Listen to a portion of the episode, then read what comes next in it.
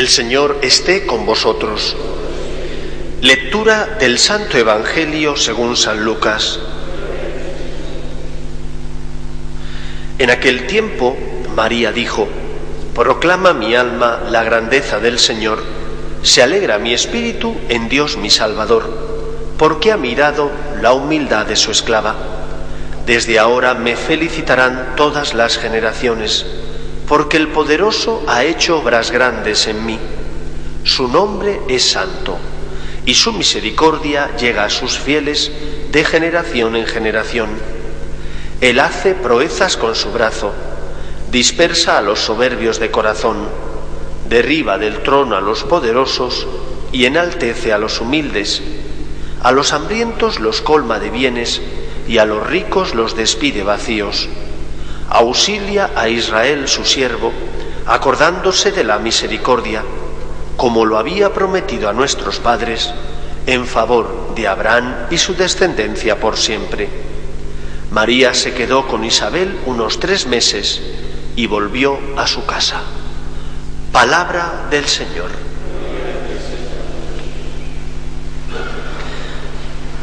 Este cántico, el Magnificat, es un cántico que el Espíritu Santo inspira en el corazón de la Virgen María, pero que para ser acogido esa inspiración y después para ser proclamado exige, como os comenté ayer, unos valores humanos donde enraizan las virtudes cristianas.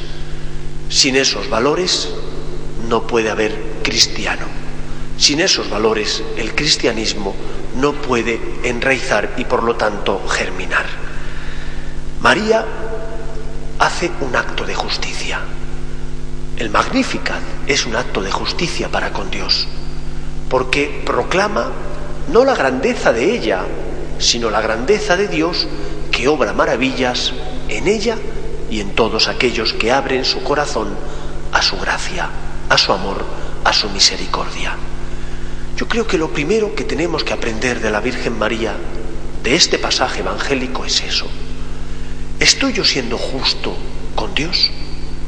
Es decir, en este mundo de los derechos, donde se reclama siempre el derecho particular o personal, yo miro, valoro y doy el derecho que Dios tiene a mi alabanza, a mi gratitud, a reconocer que es Él el que me amó primero? ¿O por el contrario, con Dios no vivo los derechos? Sí exijo mis derechos como hijo, como persona que cae y que necesita encontrar en Él misericordia y me acerco con frecuencia bien al sacramento del perdón o al sacramento de la Eucaristía. Pero ¿soy justo con Dios? ¿Estoy respetando los derechos de Dios? Como hizo la Virgen María. María había experimentado el amor de Dios. María fue elegida por Dios para ser la madre de su Hijo Jesús. Pero ella fue capaz de darse cuenta de ese acontecimiento. No estaba llena de sí mismo, no estaba llena de su orgullo o de su vanagloria. No dijo, claro que sí, el Señor me ha elegido porque yo soy perfecta, sino que María misma proclama que es el Señor el que hace maravillas y hace obras grandes por medio de ella. ¿Y nosotros? ¿Somos justos con Dios en el sentido de que somos capaces de darnos cuenta de la suerte que tenemos, de cómo el Señor se ha mostrado en nuestra vida concreta, se ha mostrado generoso?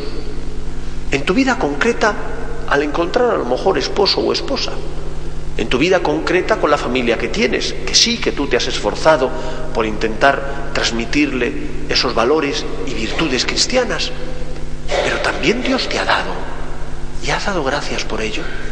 Estás siendo justo con Dios y el primer paso de la justicia, que significa dar a cada uno lo que le corresponde, es la gratitud. ¿Estás siendo agradecido porque valoras lo que Dios te ha dado?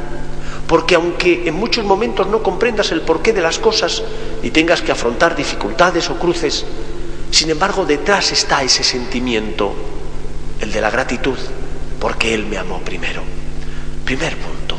En el mundo de los derechos a veces olvidamos los derechos de Dios.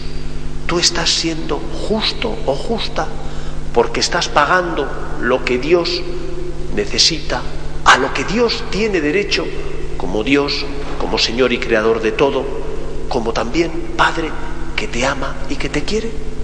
En segundo lugar, estamos acogiendo el amor y la gracia de Dios, nos dejamos transformar por esa gracia que se expresará en obras.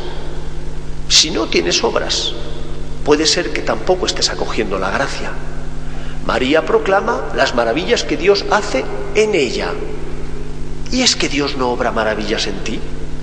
Por ejemplo, cuando es capaz de mover tu corazón para que perdones al que no se lo merece. No es tu fuerza, no es solo tu voluntad, es el Señor el que mueve tu corazón. Pero lo estás haciendo. ¿Estás perdonando? ¿Existe esa obra que es la de perdonar al que no se lo merece porque lo haces por amor a Dios? ¿O estás siendo generoso compartiendo con el que lo necesita, aunque no tenga contigo una relación o lazo de sangre o de amistad? ¿O solo das para las personas que tienen algo que ver contigo, para los tuyos, pero no para los que no conoces? No estás, por tanto, amando a todos. ¿Y amas el primero? Es decir, cuando ves la necesidad de una persona que pasa a tu lado, aunque aparentemente tú no tengas ninguna obligación, como cristiano si la tienes, entonces intentas socorrerle y ayudarle.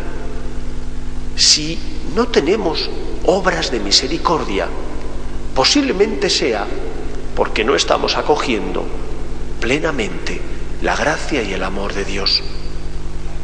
Cuando un árbol es cuidado, abonado, cuando se le quitan los hijos que no valen para nada más que para quitarle fuerza, cuando se le echa el agua que necesita para que dé fruto, cuando tiene sol y por lo tanto la luz que necesita, más pronto, más tarde, da el fruto apetecido. ¿Y nosotros? ¿Estamos dando el fruto apetecido por el Señor porque hemos acogido la gracia?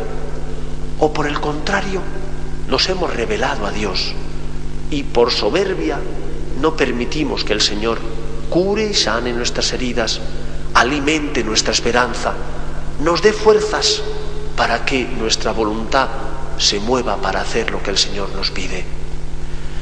Dice el refrán, por sus frutos u obras le conoceréis. Si tenemos obras, lo normal es que sea porque hemos abierto el corazón a la gracia de Dios y si no las tenemos, puede ser porque la hayamos cerrado. María proclama la grandeza del Señor que obra maravillas por medio de ella, por medio de los hombres. Digámosle al Señor, como Quevedo, polvo soy, pero polvo enamorado. Ábrele el corazón a Cristo y verás como el niño Jesús es capaz de transformar tu vida y hacer que de ti nazcan estas obras que proclamaba la Virgen María. Que el Señor nos ayude. Nos ponemos en pie.